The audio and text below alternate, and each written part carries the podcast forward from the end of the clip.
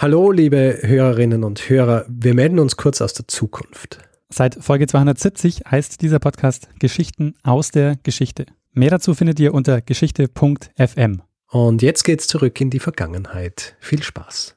Vier, fünf, Fünf, sechs, sechs, sieben, sieben, acht, acht, neun, neun, zehn, zehn, elf, zwölf. Ja, halbe Sekunde haben wir. Ja gut, starten wir, oder? Starten wir und ähm, lassen wir diesmal mal das ganze Vorgeplänkel weg. Und Passt. Ja, einfach direkt in die Geschichte. direkt. Auch nicht einmal, was wir, nicht einmal, was wir in der letzten Episode gemacht haben. Nee, wir fangen jetzt mal direkt an. Passt. lernen ein bisschen Geschichte. Lernen ein bisschen Geschichte, dann werden Sie sehen, Herr Reporter, wie das sich damals entwickelt hat. Wie das sich damals entwickelt hat. Hallo und herzlich willkommen bei Zeitsprung Geschichten aus der Geschichte. Mein Name ist Richard. Und äh, mein Name ist Daniel.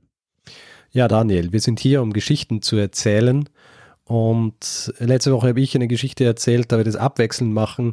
Bist du also dran, eine Geschichte zu erzählen? Daniel, erzähl mir bitte eine Geschichte. Ähm, kann ich gar nicht erzählen, was du für eine Geschichte gemacht hast letzte Woche, Richard? Nein, kein Vorgeplänkel diesmal. Alles klar. Direkt in die Geschichte. Alles klar. Du, ähm, Richard, ähm, es gibt ja immer mal Phasen in der Geschichte, über die wenig bekannt ist. Ja, Und äh, es liegt dann ja meistens an der unsicheren Quellenlage, also vor allen Dingen, wenn keine schriftlichen Quellen überliefert sind. mhm. Und äh, manchmal werden solche Phasen auch Dark Ages äh, als Dark Ages bezeichnet. ja, Und leider. Wieso leider? Ja, weil ich nicht einverstanden bin mit dieser Art der, der Bezeichnung, aber ähm, generell, äh, ja. Also das kommt aber auf, auf zwei. Ähm, Ja, ja. Also die, die Lesart ist jetzt hier nicht Dark Ages im Sinne von, da ist es dunkel äh, wie quasi im Mittelalter, sondern Dark Ages Okay. im Sinne von, wir quasi wissen nichts darüber, weil, weil wenig Quellen da sind.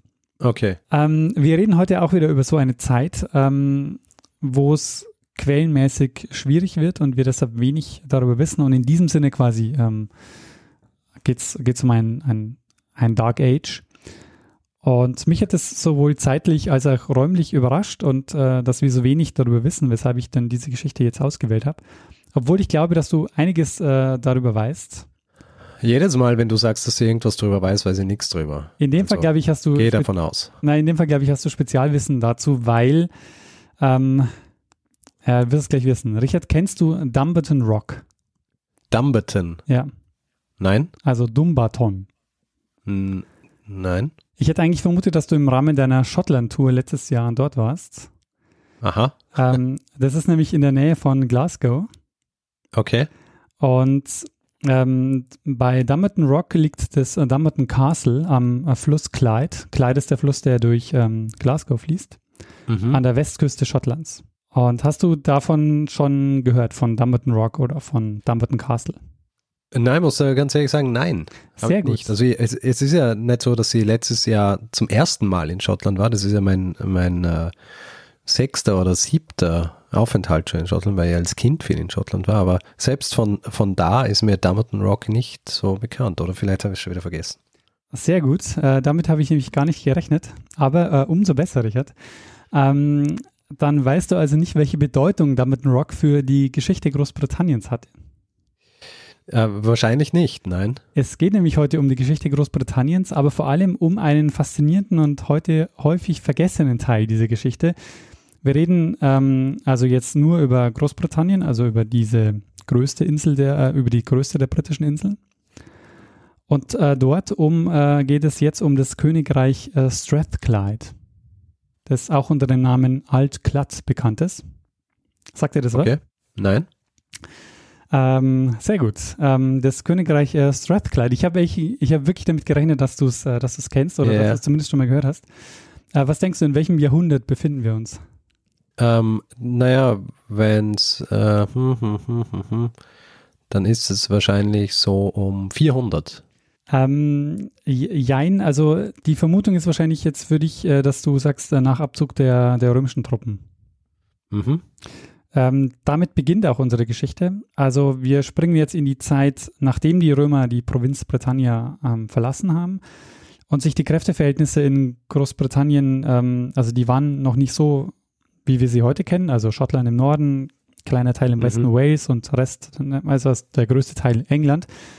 Aber es geht vor allen Dingen um ähm, die Zeit vom 6. bis zum 11. Jahrhundert. Also eigentlich deine Lieblingszeit im Mittelalter. Ja. Also fast. Ein bisschen früher noch. Aber das geht hier um äh, den alten Norden, the Old North.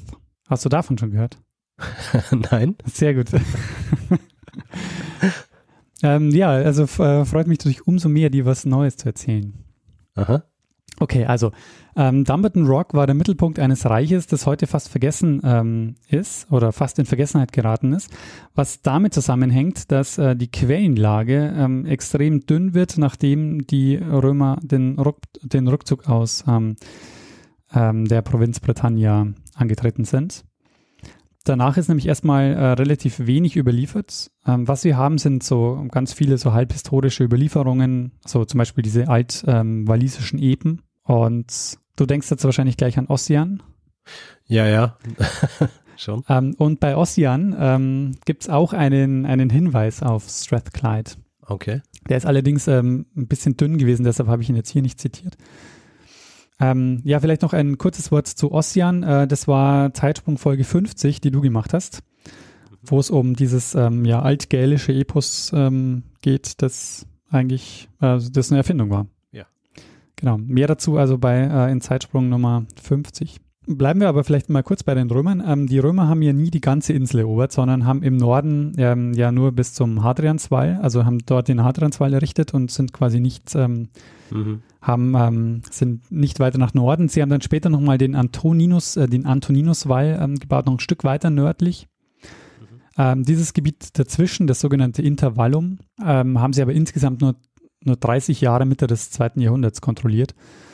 Und Dumbarton Rock ist jetzt ähm, deshalb ähm, sehr spannend, weil es nur ein paar Kilometer vom Westende dieses ähm, Antoninuswalls liegt. Und dieses Intervallum ist jetzt ein total spannendes ähm, Gebiet, weil hier sich jetzt ähm, eben sowas äh, das rausbildet, was, was man heute als ähm, den alten Norden bezeichnet oder the Old North. Es gibt nämlich, nachdem die Römer 410 sind die abgezogen, 410 nach der Zeitenwende, ähm, gibt es eine ganze Reihe an Playern, die hier um die Vorherrschaft kämpfen. Da haben wir zum einen die alten Briten, also das waren vor allen Dingen Kelten, äh, waren vor allen Dingen Kelten, ähm, die zunächst mal die Insel dominiert haben, die aber dann immer stärker zurückgedrängt wurden und im heute im Grunde ja nur noch in Wales zu finden sind, also in einem relativ kleinen Teil äh, der Insel. Dann haben wir die Angelsachsen, die zu dem Zeitpunkt 5. bis 6. Jahrhundert auf die Insel kommen, so germanische Gruppen, ähm, und sich dann ausbreiten und auch immer stärker ähm, in, in den Norden drängen. Und dann haben wir noch die Skoten ähm, und die Pikten im, im Norden. Ähm, Skoten und Pikten werden dann äh, später zu Schottland, aber soweit sind wir noch nicht. Es gibt also zu dem Zeitpunkt jetzt äh, noch kein England, weil die Angelsachsen erst äh, ankommen. Äh, und es gibt noch kein Schottland, weil ähm, die Pikten und ähm, die ja noch relativ, die ja unberührt waren im Grunde von der römischen Kultur äh, und die Skoten sich erst ähm, später ähm, ver vereinigen. Mhm. Ähm, und Strathclyde ist jetzt der Teil des alten Nordens, der Bereich, in dem das alte Britannien, also das keltisch geprägte, sich am Norden am längsten gehalten hat. Es lässt sich über fast 700 Jahre nachweisen, wobei wir in der, äh, wobei wir die Grenzen in den einzelnen Phasen nicht genau kennen, aber insgesamt wissen wir von circa sieben Reichen, die es in diesem, äh, in diesem Gebiet gegeben hat, wo sich also dieses alte keltische ähm, Britannien noch gehalten hat und was dann eben später aufgerieben wurde von dieser Rivalität zwischen England und Schottland. Aber eben erst, und das ist eben das Faszinierende, ähm, 700 Jahre später. Also da liegen ähm, einige Jahrhunderte dazwischen. Also zwischen, Ende, zwischen Ende der römischen Herrschaft und der Dominanz quasi von England und Schottland gab es einige keltische Reiche im Norden und das mächtigste und das vor allem das langlebigste davon war Strathclyde. Und ich habe heute mal wieder eine Expertin dabei, ähm, und Sehr zwar an Dr. Fiona Edmonds. Und sie ist Mittelalterhistorikerin an der Uni in Lancaster. Und ich bin auf sie gestoßen, weil sie vor kurzem einen Aufsatz über Strathclyde veröffentlicht hat. Und wir lernen sie jetzt im folgenden Einspieler ähm, kennen, äh, wo sie das nochmal zusammenfasst und äh, auch nochmal erklärt, was so das Besondere an äh, Strathclyde ist. Yeah, so um, the interesting thing about Dumbarton and Strathclyde in its later incarnation is that this is the only northern British kingdom to survive the expansion of the Northumbrian kingdom And so it, it, eats up all those other kingdoms of the Old North, Reged, Godolphin. Uh, they all become absorbed by Northumbria, but Strathclyde, um, or in its earlier version, Dumbarton, is the only one to survive. And it's really interesting quite why that one is the only one to survive, but it certainly does. It preserves its independence right down to the Viking Age. And then in the Viking Age, it actually seems to expand, really taking advantage of the chaotic political situation at the time. Das heißt also, ähm, Strathclyde ist das einzige Königreich des alten Nordens, das diese Expansion der Angelsachsen überdauert hat. Das war das, was sie bezeichnet hat als die Northumbrian Expansion, also dieses Reich mhm. der, ähm, der Northumbrians sind quasi die Angelsachsen, die expandieren und zu diesem Zeitpunkt also nach Norden drängen. Und die ähm, Strathclyde ist quasi ähm, der Teil des alten Nordens, die, die dem, ähm, die dem also ähm, entgegenstehen und ähm, sich da ähm, trotzdem behaupten können.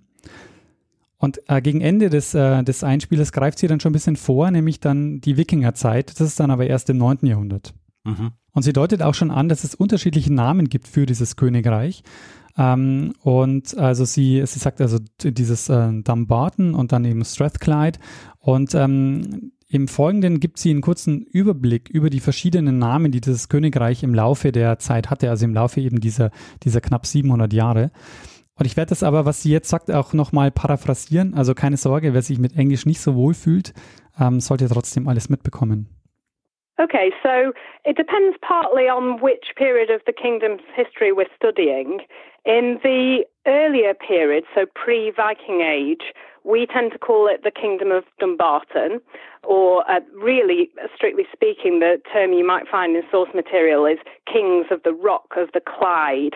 And the Clyde is the great river um, that it flows, well, uh, most famously um, through Glasgow.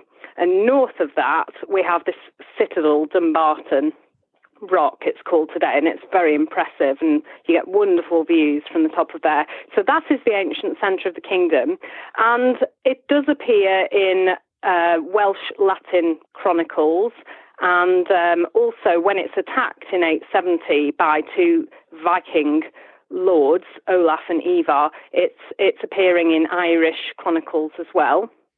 After that um, its name changes to Strathclyde and then its name changes again to um, the land of the Cumbrians. Das heißt also, es gibt mehrere Phasen, ähm, in der die, ähm, dieses Königreich unterschiedlich benannt ähm, wurde. Äh, die erste Phase, also die Zeit vor den Wikingern, äh, Wikinger kamen dann so im 9. Jahrhundert, ähm, da wurde das äh, Kingdom of Dumbarton genannt. In den 1870er Jahren wurde es dann eben von den Wikingern angegriffen und danach ähm, heißt es dann äh, Strathclyde. Und später ähm, wurde es dann nochmal umbenannt in äh, The Land of the Cumbrians. Und ich verkürze hier einiges, aber noch ein ganz kurzer Hinweis, äh, weil ich jetzt äh, das ähm, schon verwendet habe, auch äh, zum, äh, weil ich auch schon von Keltisch ähm, gesprochen habe. Ähm, es gibt ja zwei ähm, Zweige des Keltischen. Also bei den Iren spricht man vom Q-Keltischen und auf den Inseln, ähm, also auf Großbritannien, von P-Keltisch, also vom Bretonischen. Das eine ist der gälische Zweig und das andere ist sozusagen der bretonische Zweig. Ähm, der gälische Zweig ist quasi der, der von den Iren kommt und der bretonische Zweig ist der, ähm, der quasi von der Insel äh, kommt und der, der sich dann eben noch in Wales gehalten hat. Wie diese, ähm, diese Königreiche des alten Nordens ähm, entstanden sind, ist nicht ganz klar, aber es hat vermutlich damit zu tun, dass äh, Theodosius, ein römischer General, der hat, ähm, nachdem das mit dem, mit, mit, mit den Wellen und dem Intervallum nicht so ganz funktioniert hat, ähm, haben sie sich eine andere Taktik überlegt, nämlich sie haben ein paar Lehensstaaten im Norden als Puffer eingesetzt. Und Anfang des 5. Jahrhunderts, also mit Abzug der Römer, so 410 äh, nach der Zeitenwende, werden die dann zu, einigen, äh, zu eigenständigen Königreichen. Und der älteste nachweisbare Herrscher von Dumbarton Rock ähm, war ein gewisser Seredik Güldig oder ähm, Korotikus. Weiß nicht, ob ich den richtig ausspreche. Okay. In Bewegung kommt es jetzt im Intervallum ähm, im 6. Jahrhundert äh, durch die Angelsachsen und die gälischen Skoten aus, ähm, aus Irland, äh, dem, ähm, dem Reich äh, Dalriada. Äh, vielleicht noch ein ganz kurzer, ähm, noch ganz kurz zu den Skoten. Die Skoten waren ähm, eigentlich in Irland ansässig, waren auch Kelten. Ähm, und so spätantike, frühes Mittelalter. Und die hatten eben dieses Königreich ähm, Dalriada und die vereinigten sich dann später 843 mit den Pikten im Norden. Und das ist dann eben der Beginn des äh, schottischen Königreichs. Es war also ein sehr interessantes Gebiet, äh, in dem also quasi jetzt äh, diese Briten ähm, des alten Nordens, die Pikten im Norden, die dazugekommenen Skoten äh, und die Angelsachsen jetzt also um die Herrschaft schritten und jetzt kommen also auch noch die Wikinger dazu im 9. Jahrhundert. Ähm, und diese Zeit ähm, wird auch genannt als Heroic, ähm, Heroic Age, also Begriff, der oft zu lesen ist, äh, eben neben dem Old North. Und Old North ist auch ein Begriff, der aus mittelalterlichen walisischen Quellen kommt. Ähm, wir hatten jetzt auch schon ähm, diese, diese Geschichte mit Northumbria, also dieses Reich der Angelsachsen, die sich da bildet ähm, und äh, immer größer wird und immer mächtiger wird. Dann der, den Zusammenschluss der Pikten und Skoten äh, 843, das also dann im Norden ähm, eine neue Großmacht ähm, entstehen lässt. Und ähm, der alte Norden und diese keltische Tradition liegt also jetzt äh, genau dazwischen in dieser Grenzregion. Und jetzt kommen auch noch die Wikinger im 8. und 9. Jahrhundert. Und äh, damit beginnt so ähm, sozusagen das dunkelste ähm, Kapitel, also dieser Dark Ages, weil jetzt wird die, ähm, jetzt wird quasi die, die Quellenlage noch dünner. Ähm, wir wissen jetzt darüber quasi am, am allerwenigsten von dieser Zeit. Was wir allerdings wissen, dass die Wikinger ähm, vom Norden her die Küste entlang segelten und versuchten also auf der Insel Fuß zu fassen. Und es hat einige Zeit auch mal ähm, danach ausgesehen, als hätten, könnten sie die ganze Insel ähm, einnehmen. Was sie zwar nicht geschafft haben, aber was, ähm, was der Effekt war dieser, dieser Zeit war, dass das Machtgleichgewicht, das vorher ja einige Jahrhunderte bestanden hat, also wir reden ja da vom 800, ähm, 870er Jahren, wo die Wikinger da ähm, die, die größte Machtausdehnung haben. Da bestanden ja diese, diese Reiche vorher schon einige Jahrhunderte. Mhm. Aber damit, ähm, ähm, damit jetzt wird das Machtgleichgewicht ähm, nochmal komplett ähm, umgeworfen. Dumbarton äh, Rock wird auch 870 bzw. 871 äh, von den Wikingern, Wikingern eingenommen. Das führt aber jetzt nicht dazu, dass es, äh, dass das äh, Königreich zusammenbricht, sondern ganz im Gegenteil. Ähm, das äh, Strathclyde, äh, wie es ja jetzt genannt wird, ähm, bekommt jetzt oder hat jetzt die größte Ausdehnung. Denn mit Ende der Wikingerherrschaft, die ja nur sehr kurz dauert ähm, und die das Machtgefüge total durcheinandergewirbelt haben, ähm, kommt es jetzt dazu, dass ein Machtvakuum entsteht und dieses Machtvakuum kann Strathclyde eben füllen und es erreicht jetzt seine größte Ausdehnung, sowohl in den Norden also auch in Gebiet eben, das wir heute als Schottland kennen, klar, weil es ist ja auch um, um Glasgow, äh, als auch im Süden. Und im Süden ähm, geht man davon aus, dass dieses Reich bis zum Lake District gereicht hat, also relativ weit, äh, weit runter. In, in was für einem äh, Jahrhundert befinden wir uns jetzt ähm, während der größten Ausdehnung? Größte Ausdehnung ist ungefähr, äh, ist so im 9. Jahrhundert, 9. bis 10. Jahrhundert. Fortan ist es allerdings so, dass äh, Strathclyde immer stärker ähm, mit den, mit den Schotten kooperiert. Also es gibt auch Quellen oder es gibt auch ähm, Autoren, die, die beschreiben, dass äh, Strathclyde jetzt quasi so ein, eine Art Unter, ja, ein, eine Art Unterkönigreich quasi ähm, des, des schottischen Königreichs war. Jedenfalls war es so, dass in den Schlachten, ähm, dass jetzt in den, in den Schlachten, wenn also, es gibt jetzt einige Schlachten ähm, zwischen den, der englischen Armee und der schottischen Armee und da kämpft also Strathclyde immer auf Seiten Schottlands. Und eine dieser Schlachten äh, ist sehr interessant, äh, 937, die Schlacht bei Brennanburh, wird auch bezeichnet als große Schlacht. Hier siegte die englische Armee gegen äh, die schottische Armee, ähm, auch eben mit, ähm, mit dabei ähm, Strathclyde. Ähm, diese Schlacht ist heute relativ unbekannt, äh, gilt, äh, sie gilt aber als die größte einzelne Schlacht in der angelsächsischen Geschichte vor der Schlacht bei Hastings. Huh, okay. Und obwohl jetzt, also, ähm, und, und dieses, ähm, und Strathclyde kann man davon ausgehen, jetzt ähm, quasi eigentlich bretonisch geprägt, also noch so keltisch geprägt, wird jetzt aber immer stärker ähm, schottisch. Interessant ist jetzt also in der letzten Phase dieser Strathclydischen äh, Geschichte, hier gerät jetzt das Königreich immer stärker in diese schottisch-englische Rivalität hinein und kann sich dann am Ende auch nicht durchsetzen. Also wird dann auch zerrieben quasi zwischen diesen beiden ähm, Großmächten. Und ich habe bei äh, Fiona Edmonds nachgefragt, warum Strathclyde kaum Erwähnung findet in der englischen Geschichte, wenn es doch über einige Jahrhunderte die Grenzregion zwischen England und Schottland geprägt hat. Also Ausgangspunkt meiner Frage war, dass äh, mir aufgefallen ist, dass im englischen Wikipedia-Eintrag Strathclyde überhaupt nicht erwähnt wird. Well, I think it's it, um, if we're talking about English history in particular, it just doesn't neatly fit into the picture of England as we will know it later. Um, so the interesting thing about Strathclyde is it is based around the Glasgow region, so it's in you know based in in what we now know as Scotland, but it expands into England as far down as Penrith. And just to orientate you, that's really the north of the Lake District, so quite quite famous for for tourism and beautiful landscape. Um, very much seen as as part of um, English history now, but back in this period, we can see it being closely tied to a kingdom based in what is now Scotland.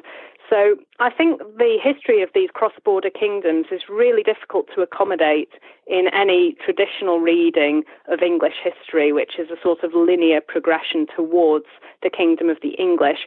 Um, emerging, certainly there's, there's an entity known as England, Englalond, by the 10th century, but the area of Strathclyde, including that northwesterly chunk of England, is, is not part of that kingdom of England. So I think that's why you won't find Strathclyde being well covered in articles about English history.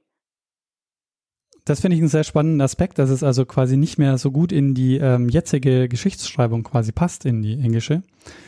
Ähm, weil du halt ähm, diese Grenzregion hast, die quasi ähm, nicht so recht in die schottische Geschichte passt, aber eben auch nicht so richtig in die englische Geschichte. Ja, das ist das Schicksal der Grenzgebiete. Genau.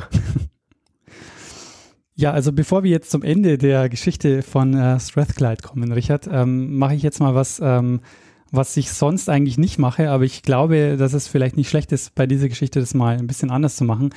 Es kommt nämlich jetzt nochmal eine Zusammenfassung dessen, was ich jetzt erzählt habe. Okay. Weil ähm, eventuell, also ich habe so ein bisschen das Gefühl, dass es vielleicht ein bisschen zu schnell war und äh, vielleicht nicht, ähm, vielleicht war es ein bisschen zu wirr. Naja, wir nicht, aber es, äh, du, es sind halt schon einige Jahrhunderte, die du jetzt abgedeckt hast. ähm, und deshalb habe ich jetzt ähm, habe ich bei Fiona Edmonds nochmal nachgefragt, äh, ob sie mir die Geschichte nochmal quasi in kurz zusammenfassen kann.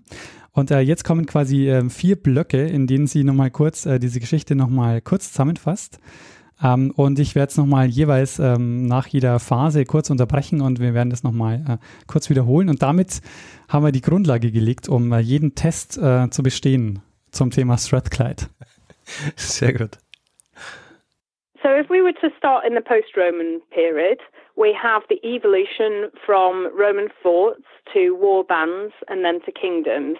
And by the 6th and 7th centuries, we can start to build up a picture of the major kingdoms that have emerged in the area, and one of these is the Kingdom of the Rock of the Clyde or the Kingdom of Dumbarton, and that is maybe focused north of the Clyde, so north of Glasgow, but including areas of, of Strathclyde proper, so the Clyde Valley. Um, then we move on to the era of Northumbrian expansion, so an era of resistance, uh, I suppose, from, from a Dumbarton Strathclyde perspective against um, that great kingdom which is ruled by Anglo-Saxon lords. So, also äh, wenn ich hier mal kurz unterbreche, das ist also die erste Phase. Wir haben also quasi den Abzug der, der Römer 410 ähm, und ähm, wir haben also dann diese, diese Ausdehnung von Northumbria, also den Angelsachsen, die dann kommen, ähm, dieses Reich der Angelsachsen und ähm, das ist also sozusagen die erste Phase, in dem dieses Gebiet eben auch äh, Dumbarton, also das ähm, nach Dumbarton benannt ist, also noch nicht Strathclyde. Und jetzt kommt also die nächste Phase, jetzt äh, geht es weiter mit den Wikingern. Then, very importantly, the year 870 is really crucial in the later history of the kingdom. Basically what happens then is two of the Viking leaders based in, uh, probably based in Dublin, um, called Olaf and Ivar, launch an enormous expedition against the citadel at Dumbarton. And we're told that they have 200 ships and they besiege it for three months. So it must have been an enormous campaign. And that really shows you the strategic importance of that citadel. Um, now, I imagine that they, they want various things from it. It's probably quite a rich settlement. They certainly take slaves back to Dublin. but it's likely that one of the main things they have in mind is opening up the route of communication between the Clyde and the Firth of Forth. So that's Scotland's central belt. If you imagine driving from Glasgow to Edinburgh in the modern day, they're interested in controlling that routeway. So 870 is a vital year because Dumbarton, the citadel, um, experiences a real setback. And after that, the kingdom's focus seems to move a bit southwards and into the Clyde Valley proper. And it becomes known as Strathclyde. So, also hier unterbreche ich nochmal. Ähm, ähm, nach der Wikinger-Ära bekommt also der, das Königreich den Namen äh, Strathclyde. Ähm, und es ist quasi genau dieses ähm, Machtvakuum, das entsteht, ähm, das äh, die jetzt nutzen können, um dann also zur, zur bislang oder das, äh, das dann eben zur größten äh, Expansion äh, führt. In the early 10th century, the Kingdom of Northumbria is basically collapsing due to Viking activity in York. And essentially, we have this extremely fragmented picture of politics in the area. And what I've argued happens is that Strathclyde takes advantage of this political vacuum in the west and expands southwards into the modern English Lake District, so around the Penrith area. And that really is, is due to the chaos of the Viking Age, in my view. So that's the early 10th century. And in 927, there's a royal meeting between various kings, including Athelstan, who's a famous Anglo Saxon ruler from the south of England. And what he's interested in doing is creating something that will ultimately come to resemble England, but he hasn't quite got there yet. And probably what's going on in 927 is the setting of borders between uh, various um, kingdoms, including Strathclyde and England. Strathclyde at this point um, has a name change again to Cumbria, probably because it no longer is purely the Clyde Valley. And it continues to exist in that form down to 1018. Also Strathclyde gelingt es jetzt also danach ähm, stärker nach Süden zu expandieren, also vermutlich bis zum äh, Lake District. Ähm, heißt jetzt, also wird jetzt nochmal umbenannt, heißt jetzt Cumbria, also nicht mehr Strathclyde und spielt jetzt also eine, eine wichtige Rolle in dieser ähm, Grenzregion. Now, we really should mention 1018 because we're in the millennial anniversary year of an important battle in 1018 called the Battle of Carham. And Carham takes place on the River Tweed, the modern Anglo Scottish border. And that's the last time we hear of a Cumbrian king. A Cumbrian king turns out to fight on the side of the Scottish king at that battle. And after that, we no longer hear of Cumbrian kings.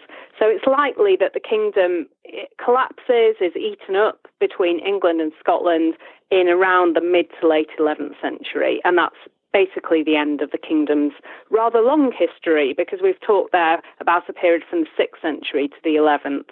Tja, also wie wir gehört haben, ist die letzte Erwähnung eines Königs von Cumbria, also von äh, dieses äh, Königreichs von Strathclyde, äh, 1018, also genau vor 1000 Jahren, äh, bei der Schlacht von Carham, 1018.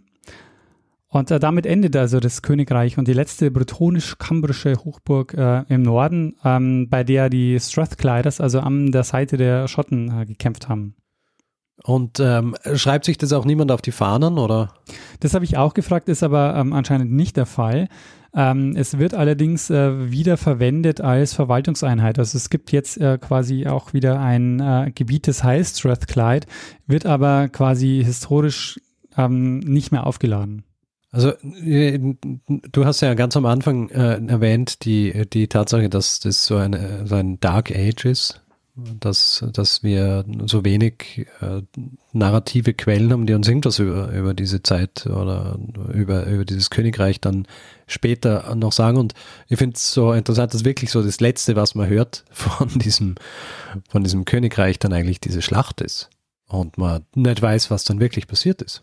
Ja, es ist wirklich faszinierend, äh, weil, man eben da keine echt so Schriftquellen hat von äh, diesen äh, von diesen Personen selber, sondern äh, was man ganz häufig benutzt, der Rekonstruktion, ähm, sind eigentlich nur, nur Namen, die man in, äh, in irgendwelchen Listen findet und ähm, die man mit Ortsnamen und so abgleichen kann. Also so, so ein, ein historisches Puzzle auf Art. Ja, genau, richtig, ja. wo man, wo man, wo dann auch wieder viel so Interpretation ist. Absolut. Also es gibt ja auch noch ganz viel äh, Debatten darum. Zum Beispiel auch diese Umbenennung dieses ähm, dieses Königreichs. Da gibt es ja auch Stimmen, die sagen, nee, das ist nicht eine Umbenennung, sondern das sind eigentlich andere Königreiche. Fiona Edmonds äh, argumentiert aber eben, dass sie sagt, nee, das ist, wird jeweils nur umbenannt. Das ist, äh, ist sozusagen schon noch ähm, trotzdem das, äh, das, das Königreich. Weil das findet man ja häufig, ja auch gerade in dieser ähm, englischen Geschichte, dass ja, wenn äh, Gebiete erobert werden, äh, sich letztlich nur die Eliten austauschen. Das ja. passiert dann später ja auch, also wenn die Normannen kommen, so 1066. Also das ist im Grunde ja nur ein Austausch quasi der, der, der Aristokratie.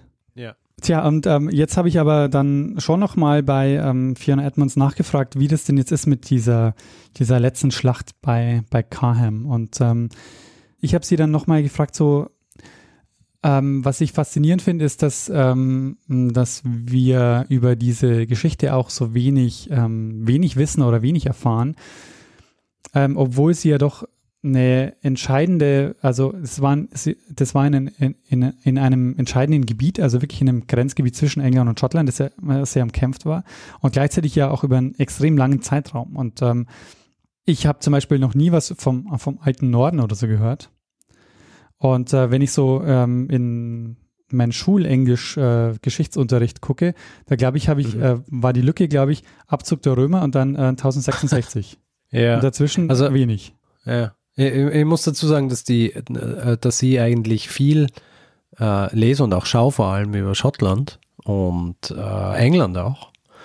Aber ähm, ich glaube, mir ist es einfach auch noch nie untergekommen. also vor allem, äh, ich meine, so diese, diese, äh, diese Entwicklung Englands zum Beispiel, ja, aus diesen unterschiedlichen Königreichen, die, äh, wo dann quasi das erste Mal wirklich so ein vereinigtes England und so weiter entsteht, das ist ja dann so ungefähr eh äh, 8., 9. Jahrhundert oder so ist. Ja. Äh, da, äh, so, sowas weiß ich, aber die, diese ganzen Geschichten, die dann so im Norden passieren, ähm, das, äh, das habe ich so, glaube ich, noch nie gehört. Und das ist äh, interessant. Ja. Also das ist wirklich so, so ein bisschen äh, ein, ähm, ein stiefkindliches Dasein fristet. Voll, weil es eben jetzt auch nicht mehr in diese Geschichten passt. Also weder in die englische noch in, die, äh, in die schottische. Huh. Oh, well, it's a shame because it's a fascinating era, and as you said, um, very complex and full of different groups competing between each other. But in a way, 1018 shows you that that era is coming to an end, and what we're moving towards in, in this part of Britain, what we know is the middle part of Britain, is uh, a more defined conflict between England and Scotland, that they really are starting to emerge as the two key players, and that between them, they are squeezing out former kingdoms like Northumbria and Cumbria, Strathclyde. So, really, those kingdoms can't survive um, in competition with um, England and Scotland, and you can see that by 1018. That that's the way of the future, essentially. Also das fand ich jetzt äh, für den Schluss noch ein schönes Bild. Also dass es, ähm, dass diese Schlacht, also die jetzt genau vor tausend Jahren war, verweist quasi auf die Zukunft. Also äh, Strathclyde geht quasi unter und ähm, damit ähm, und, und, und diese Schlacht zwischen England und Schottland quasi verweist dann schon auf die, auf die beiden Keyplayer, die dann, die dann später, also die nächsten ähm, Jahrhunderte dominieren werden. Mhm. Das heißt, äh, Strathclyde hat untergehen müssen, um Platz zu machen für diese große, für dieses, äh, für diese Dualität. Genau. Sehr spannende Geschichte und äh, also ähm, ich war ja in Glasgow. Ja. Und ich bin dann auch, äh, ich bin dann auch westlich gefahren, aber äh, nicht so westlich, sondern ich bin so, ähm, so nordwestlich rauf und bin dann wahrscheinlich so irgendwie vorbei, weil ich so gleich so Loch Lomond sind wir gefahren und dann äh, so und dann äh, verpasst. Hast du mal geguckt auf Maps jetzt, wie weit Dumbarton Rock davon entfernt ist? Äh, na, warte mal. Ja, es ist, äh, es ist lustig, weil es ist im Grund, ja, ich, ich muss ganz nah vor, äh, vorbeigefahren sein dran, weil es ist äh, an der A82 und ich glaube, ich glaube, an der sind wir, weil direkt nördlich davon, also dieser, das führt da dann so rauf. Das heißt, direkt nördlich davon ist ja, ist ja Loch Lomond mhm. und wir sind eigentlich von Glasgow nach Loch Lomond gefahren. Also wirklich so vorbei am, am, am Rock. Sehr cool. Ja, sehr cool. Dass wir es halt nicht, dass wir es halt nicht äh, äh, gewürdigt haben.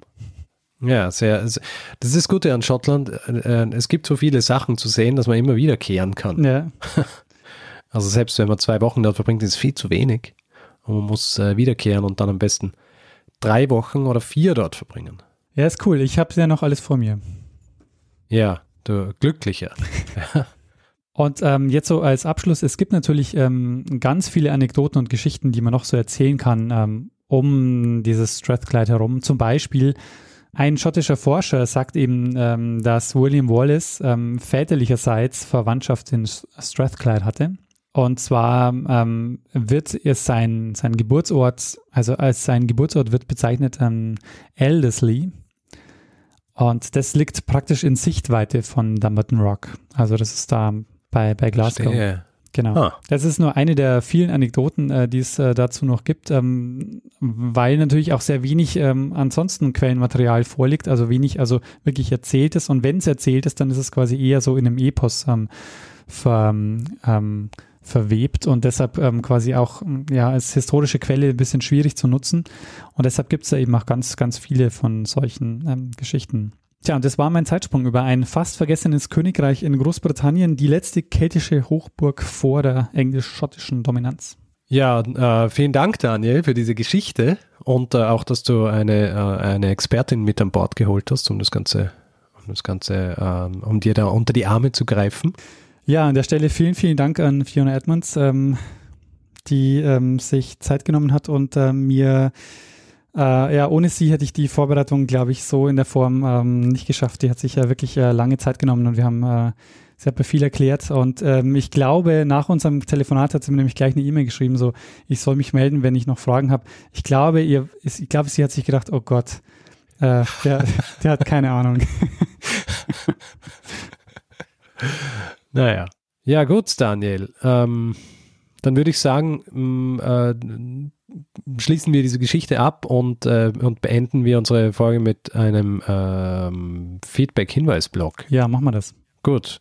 Also wer Feedback geben will zu dieser Episode oder anderen, macht es zum Beispiel über eine äh, E-Mail, die er oder sie an feedback.zeitsprung.fm schickt. Äh, man kann natürlich auch auf unserer Website zeitsprung.fm direkt kommentieren unter jeder Episode. Auf Twitter sind wir auch, da haben wir den Account Zeitsprung FM. Äh, persönlich sind wir auch dort. Ich bin jetzt Stormgrass, Daniel ist seit Messner und wer auch äh, noch immer auf Facebook ist, Facebook noch nicht gelöscht hat, äh, kann dort auch unter Episoden äh, bzw. Posts zu den Episoden kommentieren oder uns Nachrichten schreiben. Die Adresse ist facebook.com slash zeitsprung.fm. Und wer uns äh, bewerten will, Rezensionen schreiben etc., das kann man zum Beispiel machen auf iTunes oder wer iTunes nicht verwenden will, auf panoptikum.io.